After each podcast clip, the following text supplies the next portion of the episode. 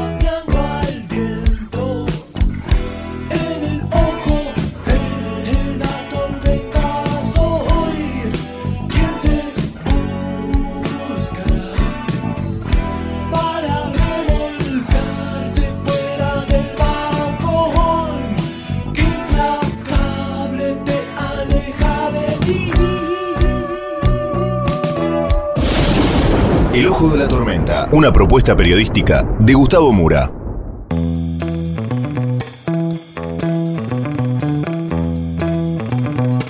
Bienvenidos al Ojo de la Tormenta. El episodio de hoy, Argentina condenó a Israel.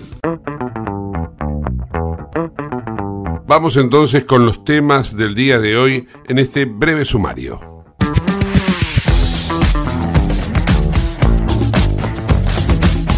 El gobierno argentino decidió sumarse a Colombia, Chile y Bolivia en la condena a Israel por los ataques a Franja de Gaza. De esta manera, el gobierno kirchnerista decidió ponerse del lado del terrorismo internacional en lugar de buscar una solución para los 21 argentinos que fueron raptados, secuestrados, torturados y se mantienen cautivos en estos momentos en manos de Hamas. Vamos a repasar el comunicado emitido por la Cancillería y vamos a analizar esta cuestión con un experto sobre tema Oriente Medio. Por otra parte, la Argentina desabastecida en combustible comienza de alguna manera a transitar el regreso a las naftas.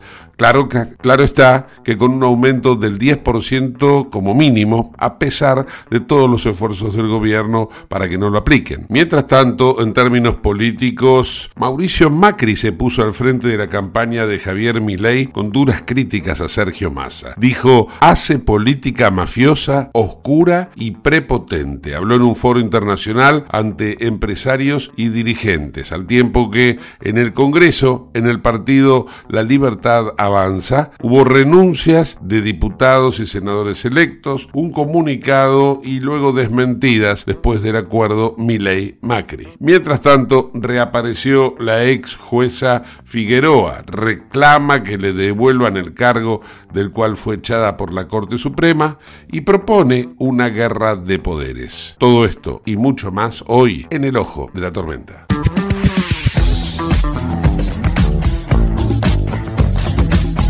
Auspicia este programa Autopiezas Pana. Más de 30.000 productos en stock y más de 30 años brindando seguridad para tu vehículo. No te olvides de visitarlos en la web pana.com.ar o llamarlos al 42504220. Autopiezas Pana, tu socio estratégico. Dirección Avenida La Plata 1933, Quilmes Oeste.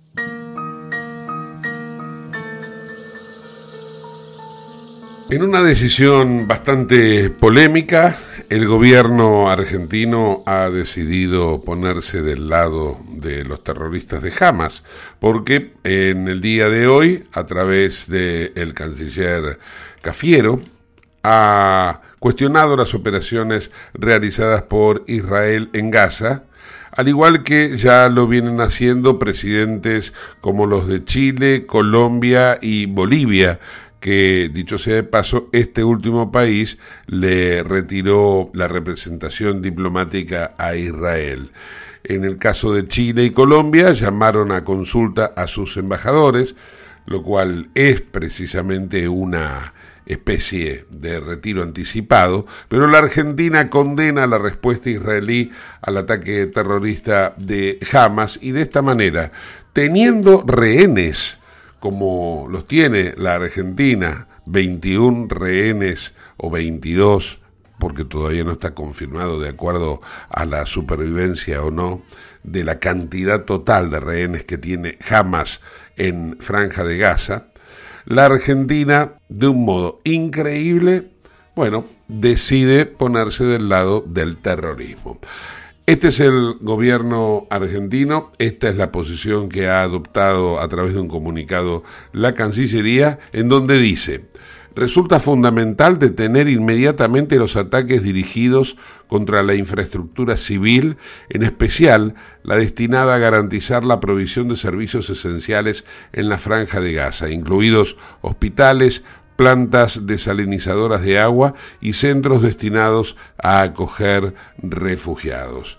Y ahí puntualiza la situación humanitaria presente en Gaza es cada vez más alarmante. La asistencia internacional debe llegar sin restricciones y de manera urgente a la población afectada. Las Naciones Unidas han alertado que los niveles actuales de ayuda humanitaria resultan insuficientes, por lo cual se debe flexibilizar el ingreso a través del paso de Rafah.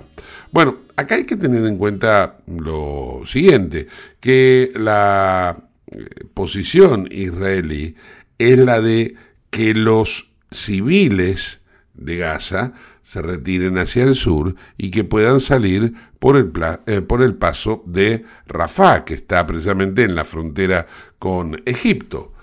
Ahora, el terrorismo de Hamas, que es el verdadero responsable de esta masacre, es el que impide que eh, se trasladen los civiles y que de esta manera pueda evacuarse como corresponde la zona norte.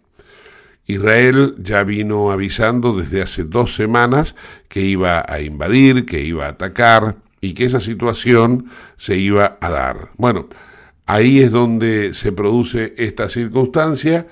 Eh, países como, reitero, Chile y Colombia, con sus críticas se suma la Argentina ahora y el, por citar otro caso, el Centro Simón Vicental repudió los llamados a consulta de los embajadores de estos países, en donde dice que en una acción a todas luces coordinada, refiriéndose a Colombia y Chile, llamaron a consulta a sus respectivos embajadores en Israel como método de protesta, sin haber mostrado la más mínima sensibilidad por los horrorosos hechos que el mundo vivió el pasado 7 de octubre, ni condenar los más de 200 rehenes que aún se encuentran en cautiverio de Hamas. Los presidentes Boric y Petro toman esta fuerte decisión diplomática. Bueno, ahora Vicental va a tener que sumar a la Argentina porque el presidente Fernández se ha sumado a ellos. Comunicate al 11 5965 2020, el WhatsApp de Late.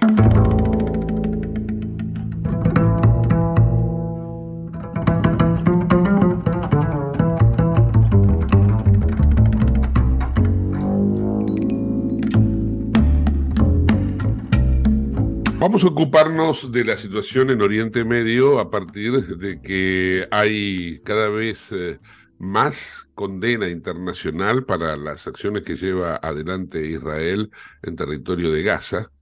Y pareciera ser, da la sensación, de que está surtiendo efecto porque eh, se ha abierto, no sé hasta qué punto, y ahora lo vamos a consultar, se ha abierto el paso eh, para la evacuación limitada de palestinos heridos y extranjeros en Rafah. Esto probablemente o seguramente tenga que ver con una decisión de los terroristas de Hamas, pero también debe ser porque ha, eh, me imagino yo, ha disminuido la tensión en esta situación. Nos trasladamos a Europa, allí está Muki Tenenbaum, que va, a permitirnos analizar este cuadro de situación que acabo de plantear, pero esto es tal vez lo micro, lo macro es mucho más amplio. Muki, ¿cómo estás? Bien, bien. preocupado como todo el mundo mirando hacia el Medio Oriente, pero bien. Bueno, eh, te dejé ahí un interrogante, una inquietud. Me gustaría saber si esto de alguna manera, esa presión internacional para con Israel, para que cese los ataques en la zona que parte del mundo considera que es zona civil, Israel lo considera un objetivo militar desde el momento en que dijo que evacuen y habrá que ver si eh, hicieron caso o no hicieron caso. Contanos un poco. Bueno, primero, a ver, si querés, empecemos hablando de la evacuación. Israel hace ya tres semanas avisó de que hay que evacuar la zona norte de la franja de Gaza, incluso puso un límite claro. La gente se empezó a ir y ahí jamás evitó que se, que se vayan, pusieron, bloquearon las, las rutas e incluso pusieron explosivos para que la gente este, que trate de irse termine volada por los aires, porque lo que necesita jamás es a la gente como, como, escudo, como escudo humano. Exacto. Y si se, se, elevaba la población, te imaginas que ahí nadie, eh, eh, eh, Israel no va, a no, no, va a dudar en, en tomar este, acciones que ahora está limitada porque por supuesto trata de matar lo menos, lo menos civiles posibles, ¿no? esto es una cosa, y, y, si, y, si, teníamos una duda sobre eso, ayer el vocero de Hamas habló con RT, con Russia Television, ¿sí? la, con la RT que todos conocemos uh -huh. de la web y de la, tele, y de la, televisión, y en RT dijo Abu Marzouk, le preguntó el periodista de, de RT, eh, ¿por qué no permiten que durante los bombardeos la gente se meta a los túneles? Los, los, los, los civiles, este, como, como, el, como, en el Blitz en Inglaterra, cuando se metían en el subte, ¿sí? en, el, en, el, en, el, en el metro. Sí. Y la respuesta, la respuesta fue clarísima, porque, es, porque los túneles son para nosotros eh, y, y, que la población se, se, las arregle con las Naciones Unidas. Uh -huh. Así. Claro. Es decir, si, si, te quedaba alguna duda, ellos son escudos humanos. Mm, yo te recuerdo que Israel mantiene rehenes, no soldados o incluso civiles, mantiene rehenes bebés. Tiene, eh, este, incluso hay un bebé de seis meses argentino claro. que está entre ellos. ¿sí? Tiene, mantiene rehenes bebés. Ellos son. Eh, no, la, la, línea es clarísima, es ellos, y tienen que tratar de salvarse y lo van a hacer, van a, van a eh, hacer todo lo que puedan o todo lo que ellos crean que sea necesario para eso. Ahora, eh, eso es sobre la evacuación. Entonces, parte de la población se evacúa hacia el sur para, para eh, Israel conseguir que se evacúe más gente, quizás escapándose, etcétera, permitió más entrada de ayuda, y de hecho están entrando 100 camiones por día por, el, el, por, el, el, por el sur de la, por el límite con Egipto, que es al sur, para Egipto. que todo el mundo entienda, sí. la franja Gaza es un, es un cuadrilátero, perdón, es un, es una, un, un rectángulo uh -huh. eh, medio doblado, ¿sí? un poquito hacia, en, en, diagonal. Entonces la parte sur es la parte que, va, que, que, está en diagonal hacia abajo, y ahí es donde está Egipto, digo abajo en el mapa, por supuesto. Claro, sí, sí. Ahora, este es un paso, esto es una cosa.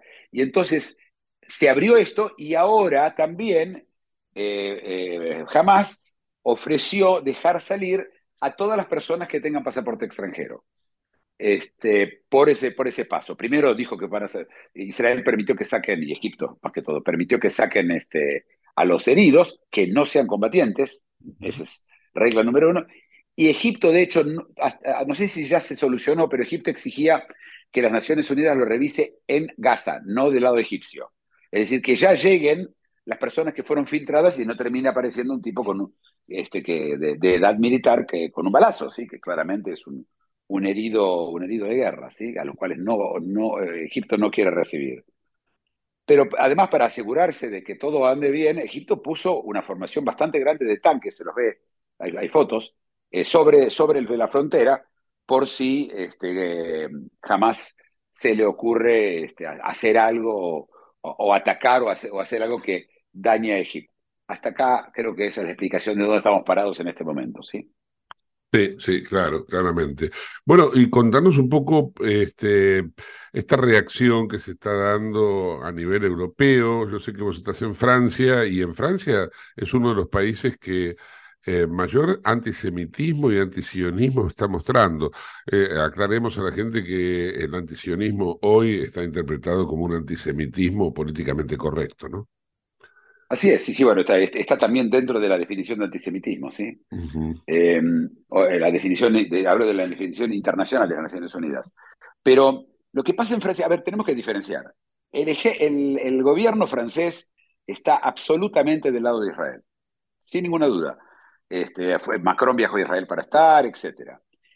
¿Qué pasa? La población, en- en- hay 8 millones, eh, 10 millones, 10 millones de, de- de musulmanes en, eh, en, en Francia y eh, hay muchas acciones antisemitas eh, de, de privados, ¿sí? O de o manifestaciones muy grandes, pero lo más, lo- digamos, lo más este, simbólico y fuerte es que fueron y pintaron este, una estrella de David sobre la casa de los judíos para que algún momento cuando, cuando decidan hacer algo sepan quiénes son los judíos y a quién, a quién atacar. Si estamos hablando de algo que eh, nos lleva a, la época, a las épocas más nefastas de la, de la humanidad, el nazismo, los pogroms en Rusia, es decir, ese tipo de, de comportamiento que eh, es an- antisemitismo directo, ¿sí? no, no, ni, ni, ni es antisionismo, ni, ni tiene que pasar por ese filtro. ¿sí? Eh, en Inglaterra también, hay muchos, en España muchísimo. En España hay manifestaciones en Barcelona frente a hoteles que tienen israelíes y no los dejan salir o los amenazan.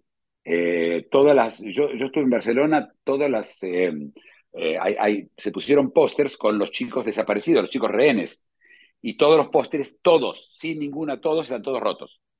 Es decir, hay, no necesariamente hay alguien pegando a la gente en la calle, pero esa es la atmósfera. Pero no es a nivel, bueno, en España sí, porque hay, hay hasta una ministra que este, llamó a Israel genocida y que hay que prohibir, eh, etcétera, y cortar relaciones, pero ella es eh, parte de un partido minoritario. Pero en general los gobiernos no están eh, tomando una posición todavía este, decididamente anti-israelí, seguro que no antisemita. Sí, sí. Eh, y, vos crees que esa presión que se da eh, tanto a nivel diplomático como esto que acabamos de describir, ¿no? Porque de alguna manera termina siendo un ejercicio de presión. Esto puede llegar a, que, digamos, influya en las decisiones que lleve adelante el gobierno israelí para con Franja de Gaza, para con el terrorismo de Hamas finalmente, ¿no? Bueno, acá, acá tenemos que ver este, en, en qué línea temporal estamos hablando y cuáles son los efectos que se van, se van sumando, ¿sí? Vos te acordás que al principio de la, del, del, del conflicto eh, eh, a- apareció un, un, un cohete, cayó sobre un hospital, acusaron a Israel, te, Sí, recuerdo, ¿sí? sí, sí. Que al final resultó ser jamás, es decir, un, un caso así en el cual sí sería Israel, causaría una presión muy importante sobre Israel. Lo que pasa es que yo hablé con distintas personas en la población, con dirigentes políticos, leo y, y- y sigo mucho la radio, la televisión e incluso, más importante, los de la minoría árabe que vive dentro de Israel, ¿sí? los ciudadanos árabes que viven dentro de Israel, y es de pared a pared, la posición es hasta que no se termina con Hamas, esta historia no se termina. Hasta que, el, que Hamas no sea erradicado como lo fue erradicado el Estado Islámico, eh, Israel no va a parar porque tiene realmente el apoyo. Y yo te voy a decir algo más, voy a aventurar algo. Y tiene el apoyo tácito, no real, y por supuesto eh, contrario al, a, lo, a, lo, que hace públicamente de los países como Arabia Saudita, Egipto y, los Emiratos, porque todos saben que detrás de ellos está Irán, y si jamás sale de esta historia, aunque sea de alguna forma este, indemne o con, con, muchos, con muchas eh, daño, pero aún así manteniendo su control sobre la franja de Gaza, eh, todos van a terminar pagándolo. Así que yo creo que aunque haya presión, este, no creo, en el futuro, yo digo, en las próximas dos o tres semanas seguro, no creo que funcione, ¿no? Te hago otra pregunta, insisto, sobre este particular, porque, bueno, la última vez que hablamos era tal vez la prensa española la que tenía una tendencia en sus títulos, pero comienza ya a, digamos, a eh, extenderse, ampliarse. Por ejemplo, aparecen artículos en nada menos que en el Reino Unido.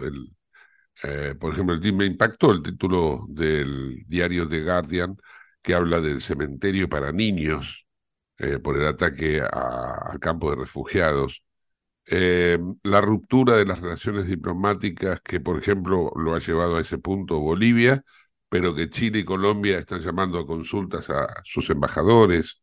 Naciones Unidas también, eh, ayer enfrascados en, una pelea dialéctica con aquellos que todavía siguen defendiendo la posición de Israel de exterminar a Hamas. Eh, ¿esto de qué manera también influye en un gobierno que está desgastado desde el punto de vista de que no pudo contener y prevenir este ataque para su propia población, que creo y tengo entendido que hay mucha gente que a, Netanyahu no le perdona el haberse, entre comillas, ¿no? dormido ese 7 de octubre. Mira, eh, no, en Israel no hay, no hay en este momento una división eh, relevante. Lo que le echan la culpa a Netanyahu no hay duda, pero nadie se está ocupando del tema.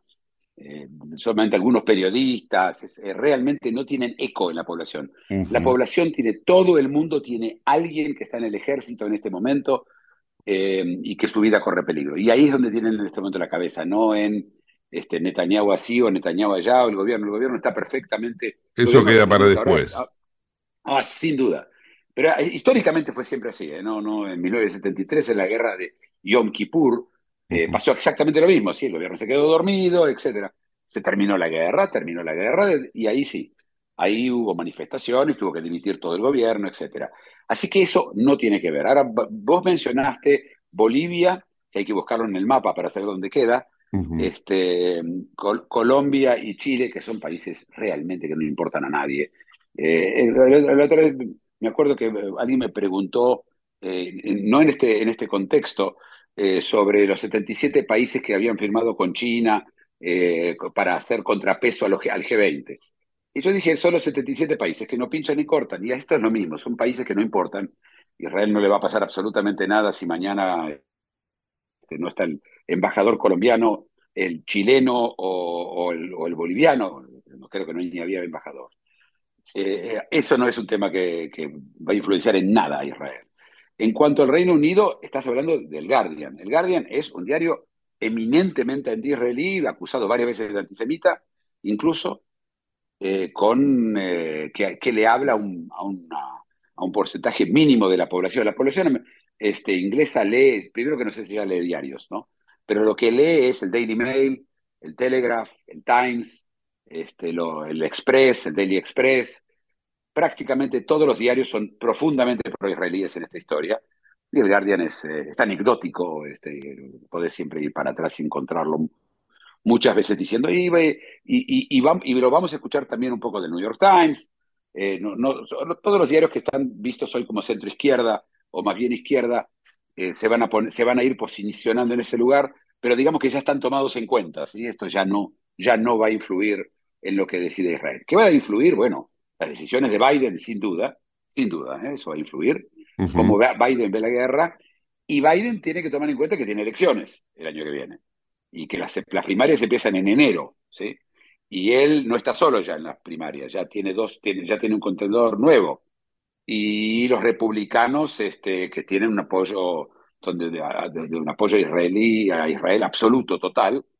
Y en general, la- los americanos, el otro día leí una, encuesta, el 86% de los americanos están, eh, están a favor de la, de, de invasión a Gaza. 86%, yo creo que no se consigue nada 86% en Estados Unidos. Ni que tomen Coca-Cola, nada. Así que hay, en ese sentido, Israel tiene las, espaldas bastante bien cuidadas. Y acordate que siempre queda el- la historia del Estado Islámico, ¿sí? Es decir, esto ya pasó una vez. Ya una vez hubo, una vez nadie se ocupó, llegaron a Francia, hicieron lo de Bataclan, mataron, hicieron una matanza terrible en París, y de ahí en más empezó el final del Estado Islámico. Bueno, esto es más o menos lo que va a terminar pasando, y sí, van a haber muchos países que van a estar en contra, cortar relaciones. No va a ser muy importante para Israel, eh, que tiene que terminar con este problema y que le va a costar mucho dinero además. ¿sí? Esto es muy oneroso económicamente, esto ¿eh? es una guerra muy, muy, muy cara. No, claramente, claramente. Muki, ¿cómo imaginas que sigue esto? ¿Cuál es, la fase que continúa? Bueno, la fase que continúa, hay, hay dos opciones. Eh, hay una opción es la, de seguir y tomar la ciudad de Gaza City, que es el lugar central de donde está todo, donde es el, el centro nervioso de Hamas, etcétera, y ir casa por casa. Eh, y la otra es una opción que ya existió en el año 82, cuando Israel tomó Beirut, parte de Beirut, cuando estaba Arafat, Yasser Arafat, en su momento, y eh, cercar la ciudad, mantener la ciudad totalmente cercada, y al tiempo este, probablemente va a haber una negociación, yo me imagino, por la cual se van a poder ir X personas del Hamas eh, a irse de, de- Gaza, todos los, todos los jefes del Hamas, y seguramente a, a Irán o a alguno de esos países, a Yemen, donde algunos de los países donde los van a, les van a dar un apoyo, ¿no? Eh, para que puedan, puedan quedarse. Eh, no va a ser algo 100% satisfactorio para Israel, pero yo te recuerdo que lo que, hizo, lo que hizo Israel después de eso es simplemente cazar a cada uno de ellos, menos a Arafat, pero todos sus, sus segundos y ejecutar uno por uno no- donde estaban, ¿sí? unos en Túnez, otros en París, etc. Israel tiene, le- se la tiene jurada a estos tipos de jamás. Eh, vivos de esta historia no van a salir hoy o dentro de un mes o seis o, do- o dos años. ¿no? Este, el- el- el- la, la- la tradición israelí, por llamarla de alguna forma, este, en, ese te- en ese tema, ese tema es, es clarísima. Pasó cuando después del asesinato en la- en las Olimpiadas en Múnich, este, que también de ellos se hizo incluso varias películas, en Sí. la cual este, se salió a buscarlos uno por uno hasta que lo, lo mataron a todos. Esto le va a pasar a la gente de Hamas, pero creo que es muy probable que se tenga que llegar a un acuerdo interín en el cual jamás se va. No se puede quedar en Gaza, eso seguro que no va a pasar. Va, seguro, lo, más probable es que no pase. Así que son estas dos las opciones. Estamos hablando igual de algo que va a llevar meses. Primero, dos a tres semanas hasta que se cierre el círculo sobre la ciudad de Gaza y después a- eh, a- abajo, en, en- a fuego lento, el, el- el cerco, ¿sí? El, eh, acercarlos a la ciudad de Gaza. Eso es lo que me parece que va a pasar, pero eh, por supuesto no, tengo la bola de cristal, ¿no? Sí, no, no, seguramente. Bueno, el tiempo también eh, corre, eh, digamos, es un factor fundamental, ¿no? Vos recién hablabas de cuánto tiempo puede llegar a durar esto. Sí, pero también tenés que tomar en cuenta que la gente empieza, eh, a ver, el- la gente ya está perdiendo interés en el conflicto. Lo, lo veo en los diarios, ¿sí? Mira los diarios en Argentina, eh, por ejemplo, ¿sí? Muy, eh, el conflicto está ya en como quinta o sexta eh, lugar. Aún en medio de la campaña, yendo ya al, al- ¿te acordás? al segundo debate, este, la- la- estaba todo en las primeras planas, tenía cinco o seis artículos. Esto ya se ve mucho más abajo, y como se ve abajo, también se ve abajo en Estados Unidos, se ve abajo en, en Europa, este, hay otros problemas, está la recesión, está la tasa de interés que es muy alta, está la, la inflación en Estados Unidos, están las elecciones en Estados Unidos, está la inteligencia artificial, y se acerca la Navidad y esas cosas, y la gente empieza a perder interés. Eh, eso también hay que tomar en cuenta, ¿sí? Eh, eh, el alto el fuego, entonces, para vos es algo que no se va a dar. Esto es hasta No. el final. No, no se va a dar, no. No se va a dar. Si se puede ser que se dé una tregua de horas por algún motivo muy especial, pero tiene que ser algo muy, muy, muy, muy especial y a cambio de este, la, seguridad que después se pueda seguir continuando. Con no les van a dar un minuto de, de tranquilidad. No, no, ellos no pueden. Tienen que mantenerlos corriendo, la gente de jamás dentro de los túneles. Eh, te quiero contar una de las tácticas que se usaron con los túneles. Se pone un material en el túnel que lo bloquea y ahí de los túneles tienen, no tiene más remedio que salir porque si no se ahogan y después los agarran. Esto se Claro. hizo, ya se hizo muchas veces y lo está haciendo Israel y contra eso jamás no puede hacer nada. Claro, Por ahora. claramente. Mira, yo voy a cerrar la entrevista con una cita. No sé a quién corresponde, pero me quedó y la adopté. Eh, en este conflicto histórico, eh, si estuviera en las manos de Franja de Gaza, que sería el terrorismo de Hamas, hacer desaparecer, exterminar a Israel, lo haría, pero no puede. Y si estuviera en las manos de Israel hacer desaparecer a Franja de Gaza, lo haría, pero no quiere. Esto me parece que es la síntesis, ¿no? Israel no quiere hacer desaparecer Franja de Gaza. Y ahí está la, la razón por la cual esto se mantiene, porque hay de alguna manera un mensaje de piedad para con la gente por la cual está pidiendo esa parte del mundo de la cual recién veníamos hablando, ¿no? Sí, pero vos sabés que hablando, si vos hablas de piedad, eh, piedad por los, por los gazatíes implica terminar con jamás, porque jamás es la fuente de sufrimiento de los gazatíes. También, claro, Es, claro. decir, es, es como decir, eh, mm, eh, tenemos una persona con una, con una gangrena en la pierna y, y tenés que decidir. Y bueno, que, va a doler, sí, es terrible, sí, cortar la pierna, sí, pero salvás a la persona. Acá eh, eh, jamás es gangrena. Eh, así como el Estado Islámico es gangrena, ¿sí? Y con gangrena no podés negociar, no, de, de hecho no, no hay ningún remedio para la gangrena, ¿sí? No, no, no hay otra cosa que cortar. Por supuesto, esto es una, este, claramente una metáfora, ¿sí? Pero esa, esa es la sensación. Y la sensación es que los gazatíes mismos necesitan ser salvados de esta gente, de estos, de estos personajes, por llamarlo, no sé, no, no, no tengo, no tengo, no tengo un, buen, un buen sinónimo para eso. No, no, Pero- por, eso es que yo digo y sostengo que no existen esos dos demonios de los cuales se habla en este caso, no hay proporcionalidad. Este, Hamas no destruye Israel porque no puede, Israel no destruye a Gaza porque no quiere. Así es. Esta es la, la es. síntesis. Así es. Ujú. Muki, agradecido por este contacto, te mando un fuerte abrazo. No, un abrazo, un placer. Muki Tenenbaum, en el ojo de la tormenta.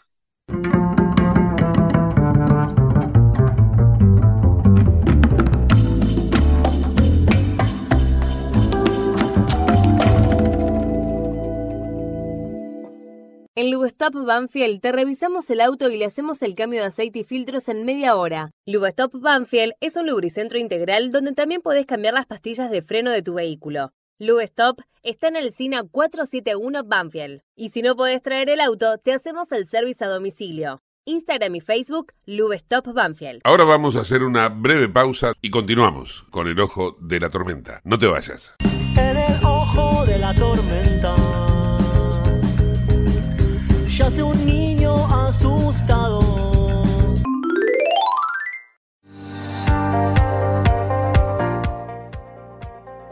Urgente. La Subsecretaría de Atención Primaria y Salud de Merlo informa, todo paciente adulto con síntomas o sospecha de dengue debe concurrir a la guardia del Hospital Eva Perón, ingresar por la calle Pasteur, acercarse al mostrador, anunciarse y de ahí se lo derivará al consultorio correspondiente. Los síntomas del dengue son fiebre acompañada de dolor detrás de los ojos, de cabeza, muscular y de articulaciones náuseas y vómitos, malestar intenso general, aparición de manchas en la piel, picazón y o sangrado de nariz y encías. Entre todos podemos combatir al dengue. Gobierno del pueblo de Merlo, Intendencia Menéndez.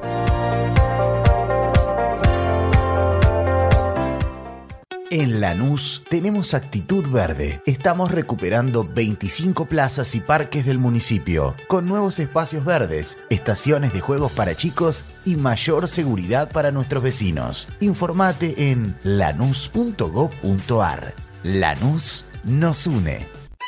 ¿Tenés Galicia? Tenés que saber algo. ¿Tenés alguna duda? Tenés alguien que te escucha y te da atención 24/7. ¿Tenés ganas de hacer algo? Tenés muchos beneficios en lo que más te gusta. Tenés ganas de no hacer nada. ¿Tenés una app para hacer todo desde el celular sin moverte del sillón de tu casa? Tenés todo para vivir un día a día mejor. Tenés Galicia. Tenés Galicia.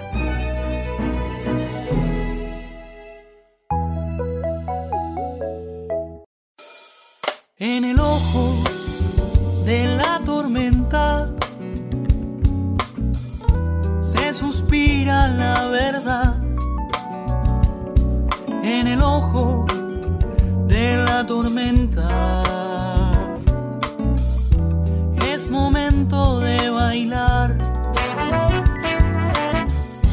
Ya tu alma vuela libre esperando el huracán.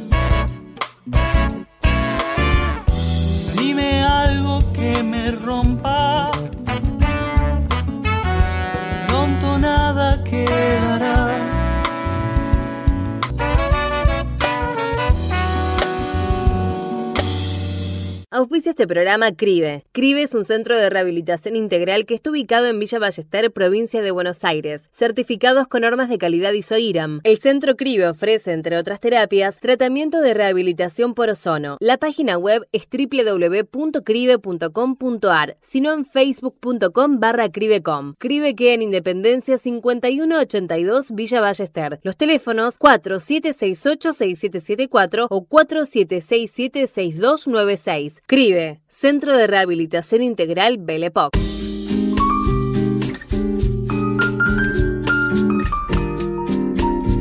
En momentos difíciles para la economía de la Argentina hay empresas que deciden invertir aún más en el país. Y este es el caso de IRSA, 25 años del shopping Abasto y hay toda una remodelación y una gran inversión detrás. Vamos a dialogar con Juliana Monsalvo, es la gerente de marketing de esta empresa y que nos va a contar de qué se trata toda la remodelación y todos los trabajos que vienen haciendo en ocasión de este aniversario. Hola Juliana, ¿cómo estás? Hola, ¿cómo te va? Bien, muy bien, por suerte. Bueno, contanos un poco eh, con qué expectativas eh, eh, cumplen los 25 años del Abasto Shopping y, qué viene, qué se viene, ¿no?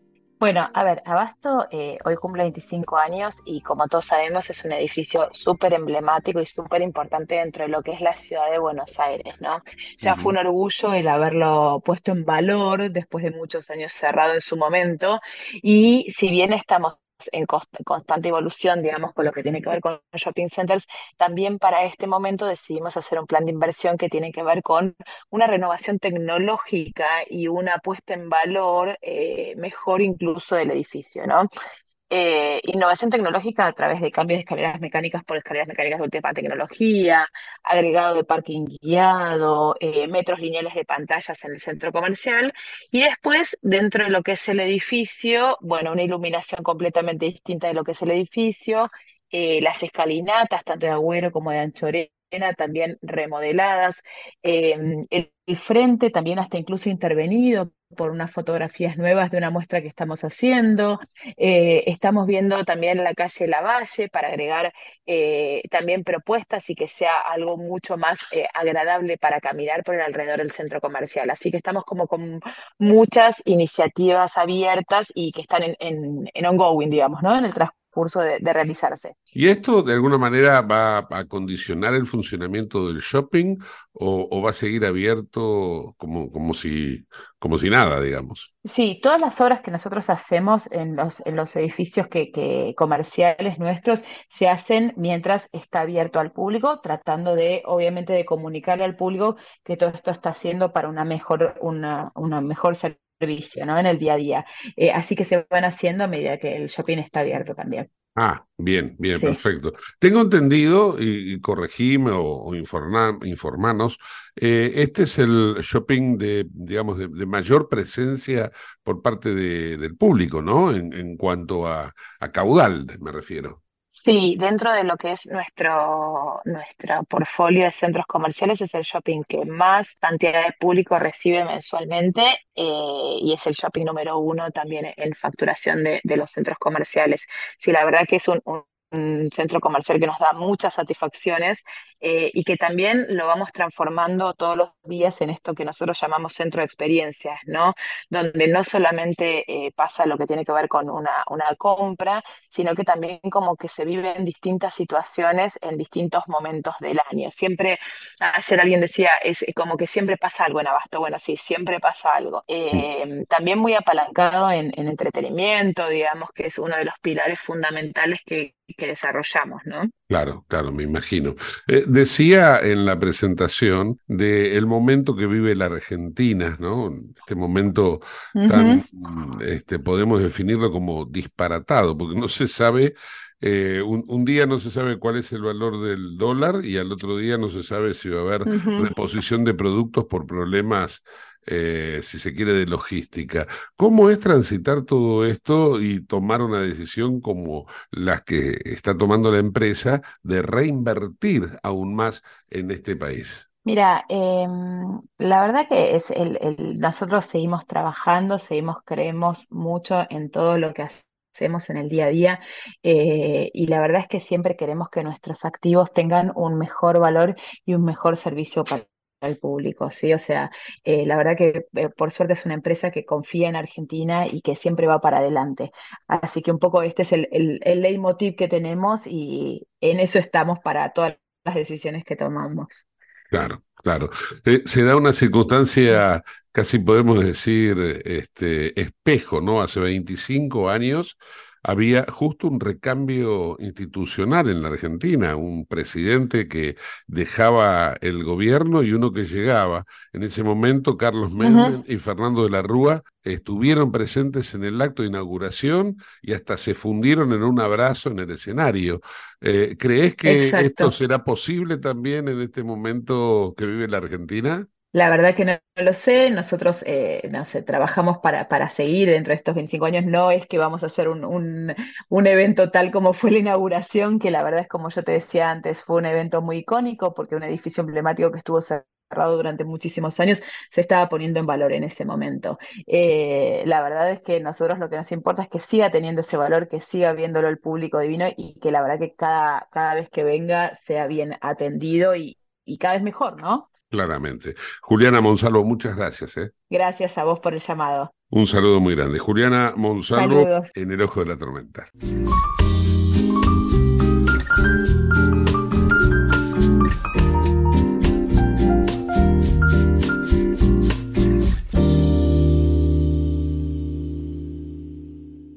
Te invitamos a conocer La Pampa, porque creemos en una nueva forma de viajar a un ambiente ideal para estos tiempos. Aire puro, bosques y fauna nativa, gastronomía gourmet, vinos patagónicos, pueblos con historias emocionantes. En La Pampa, seguro te relajás, seguro te emocionás, seguro disfrutás. Viaja seguro, viaja a La Pampa, portal de la Patagonia.